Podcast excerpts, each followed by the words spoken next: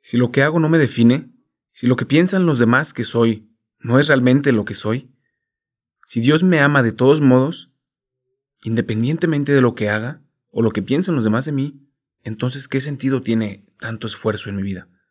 Entonces ¿qué punto tiene mi misión? ¿Es acaso el llamado del Evangelio un llamado a la vida de mediocridad? ¿A no hacer nada, pues Dios de todos modos me ama? Claro que no. Pero entonces, ¿cuál es la respuesta a estos cinco mandamientos? ¿Cuál es la respuesta a este balance entre los dos extremos de esforzarme por lograr cosas en la vida, pero no poner en ellas mi identidad? ¿Piensas que ser cristiano significa dejar de ser feliz o dejar de disfrutar todas las cosas buenas que te ofrece la vida? La verdad, hace poco yo también pensaba lo mismo pero en esta temporada te lanzo el reto y camino contigo en la búsqueda de otra respuesta.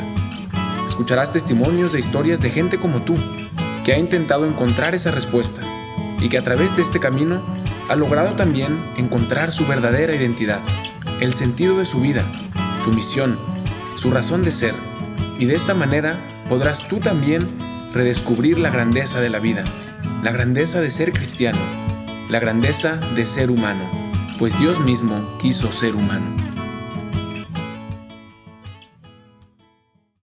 Rema mar adentro, echa las redes, vende todo lo que tienes, toma tu cruz, sígueme.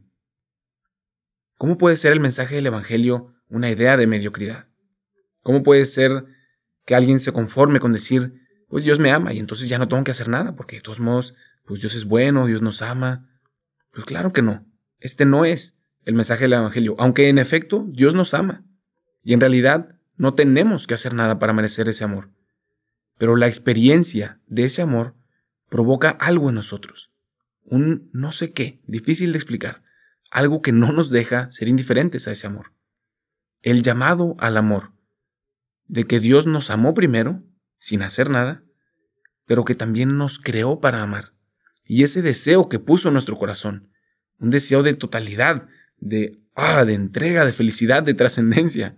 Esto es algo real en cada corazón humano. ¿Cómo pues podemos poner conclusión a todas estas lecciones aprendidas en los últimos episodios sobre la identidad? ¿Cuál es una expresión que nos ayuda a entender esa respuesta para ponerla en práctica en nuestra vida? ¿Cuál es la solución a esos cinco falsos mandamientos que ya vimos que no queremos vivir? Fischinger termina con un concepto que tradució al español significa algo como disponibilidad. Disponibilidad, pero qué débil suena eso, ¿no? Después de palabras tan apasionantes, ¿cómo puede todo terminar en una idea tan aguada, tan suave como disponibilidad? Pues después de ver lo que significa realmente y lo que queremos decir con este concepto, y si te atreves a ponerlo en práctica, ya veremos qué tan aguado suena disponibilidad, o si los aguados no somos tú y yo, que en realidad no queremos vivirlo al 100%. Disponible significa ni más ni menos que Dios no quiere ni espera que des más de lo que puedes, pero tampoco menos, que la medida no es cumplir al 100% de las expectativas de nadie, sino dar precisamente el 100% de lo que tú eres, es decir, darte a ti mismo, ni más ni menos.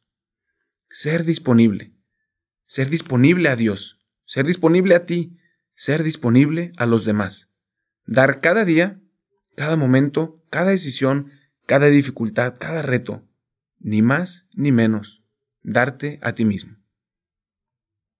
Cristo nos puso ejemplo de esta respuesta claramente. No cumplió con las expectativas de nadie. Claramente estaba muy por debajo de algunos y muy por encima de otros en cuanto a expectativas. Pues esa no era la medida. No dio ni más ni menos de lo que podía dar, sino que dio todo. Se dio a sí mismo y eso es lo que ahora nos invita a hacer también. Ya sabemos, no eres lo que tienes, no eres lo que logras, no eres lo que esperan de ti. Eres lo que eres. Así eres amado. Y eres libre de amar también. Este es el gran misterio, esta es la gran experiencia del amor de Dios. Y el agradecimiento, después de esa experiencia, del amor de Dios y de mi capacidad de amar en libertad, nos lleva a esta decisión. A amar también, a entregarme, a darme a mí mismo. El amor, según Cristo, no es ni más ni menos de lo que tienes. Es darte a ti mismo. Ese ejemplo que veíamos de San Jerónimo, que Jesús le decía, no quiero tus talentos, ni tus defectos, quiero tus pecados, porque eso es lo que no me quieres dar. Te quiero a ti. A ti es a quien te busco, Jerónimo. Y lo mismo nos dice cada uno de nosotros. A ti te busco. A ti es a quien quiero. Ni tus logros, ni solo tampoco tus defectos, sino todo, el 100% de lo que eres. Eso es lo que quiero. Si queremos algunos otros ejemplos que nos ayuden como a aterrizar esta idea de la disponibilidad, hace poco en una de las misas, en el Gloria, una de las oraciones que cantamos al inicio, me llegó una luz como muy sencilla, casi casi un pensamiento de niño, pero que me ayudó a entender esta verdad de la disponibilidad. En el Gloria decimos, empieza la oración, Gloria in excelsis Deo, et in terra pax hominibus, es decir, gloria a Dios en el cielo y paz a los hombres en la tierra. Esa es la respuesta, esa es la expresión de la disponibilidad. Si queremos experimentar esa paz que buscamos, esa totalidad, esa tranquilidad, ese sentido en nuestra vida, hay que vivir para dar gloria a Dios. Para eso fue creado nuestro corazón, para dar gloria a Dios, no para dar gloria ni a ninguna otra persona, ni a nosotros mismos. ¿Cuántas veces estás frustrado porque si lo que haces es suficiente, si es lo correcto, si será aceptado, si es lo mejor, si está bien o si está mal, si estás confundido? ¿Hacia dónde está dirigida una vida que sigue estas preguntas, sino encerrada en sí misma?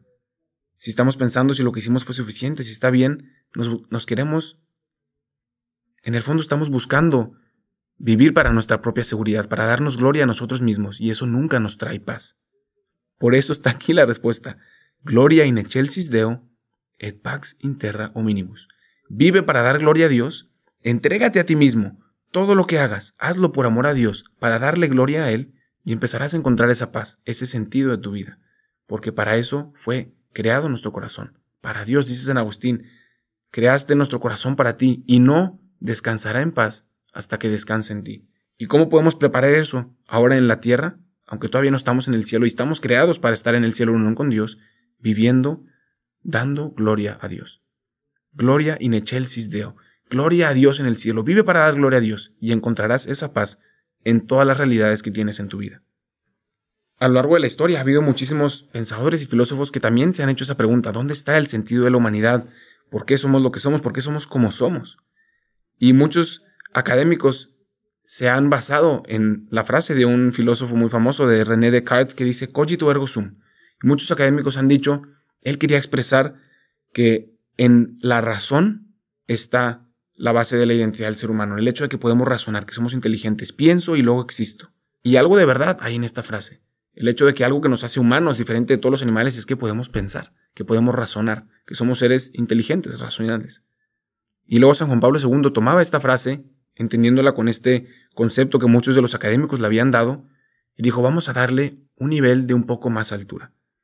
Y dijo, cogito ergo sum, sí, pero en realidad amo ergo sum, es decir, que amo y luego existo, es decir, que la base de mi existencia, lo más esencial del hombre, es que podemos amar, y que nuestra capacidad de amar es lo que nos define, y que se va acercando a esta verdad que queremos aterrizar en nuestra mente hoy, el 100%, la disponibilidad, entregarme a mí mismo, la capacidad de amar en libertad, eso es lo que me define.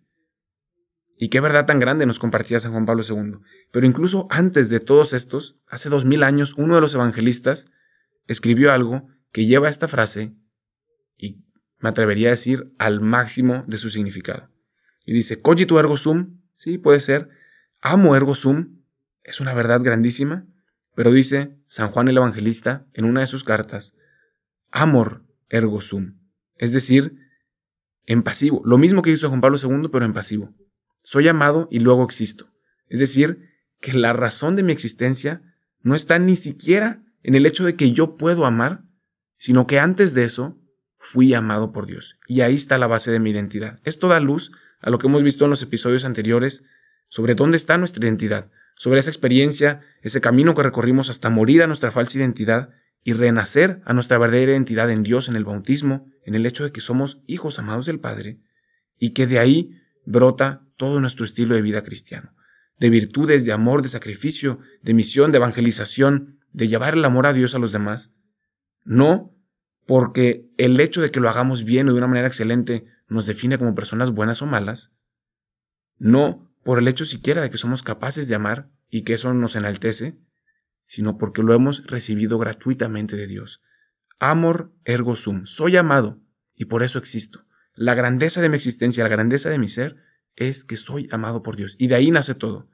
Y entonces podemos concluir este episodio con todos los anteriores y decir, la respuesta cristiana a la identidad del hombre, ese estilo de vida quizás tan exigente, tan apasionante, de acción, de evangelización, de misión, que no está basado en actos externos, sino en nuestra capacidad de amar en libertad, que además está basado en la certeza de que Dios nos amó primero y de que porque Él nos amó somos capaces de amar. Y que por eso en agradecimiento a ese perdón de Dios, a esa vida en abundancia que nos da, respondemos con disponibilidad, ni más ni menos. Entregarnos totalmente en nuestra vocación, en la familia, en la escuela, en los estudios, como papá, como mamá, como hermano, como hijo, como novio. Disponibilidad. Ni más ni menos. Darme a mí mismo a Dios y darme a mí mismo a los demás. Esa es la respuesta que nace desde lo más profundo de nuestra identidad. No queremos teoría, la verdad. Buscamos experiencias. Por eso en este podcast te ayudamos a llevarte a Dios a donde vayas y hacer de cada día una experiencia de Dios. Búscanos en Instagram como Dios en Experiencias. Compártenos tus comentarios, haznos preguntas en Dios en Experiencias.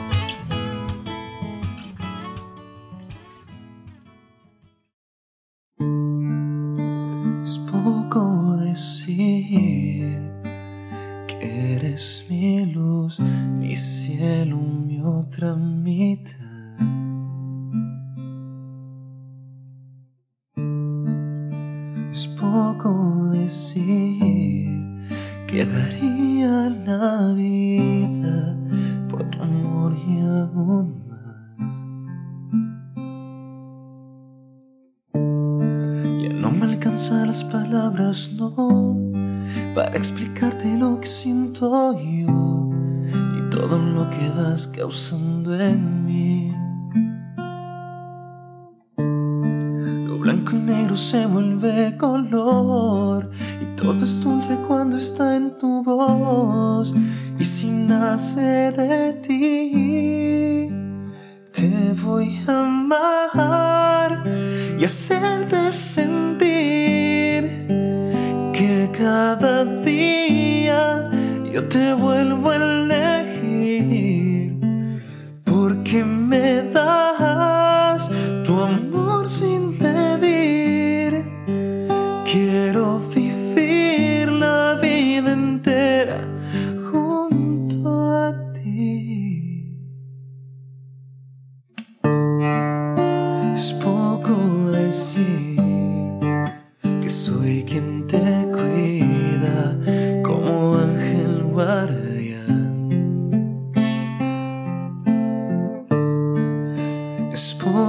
decir que cuando te miro siempre encuentro mi paz.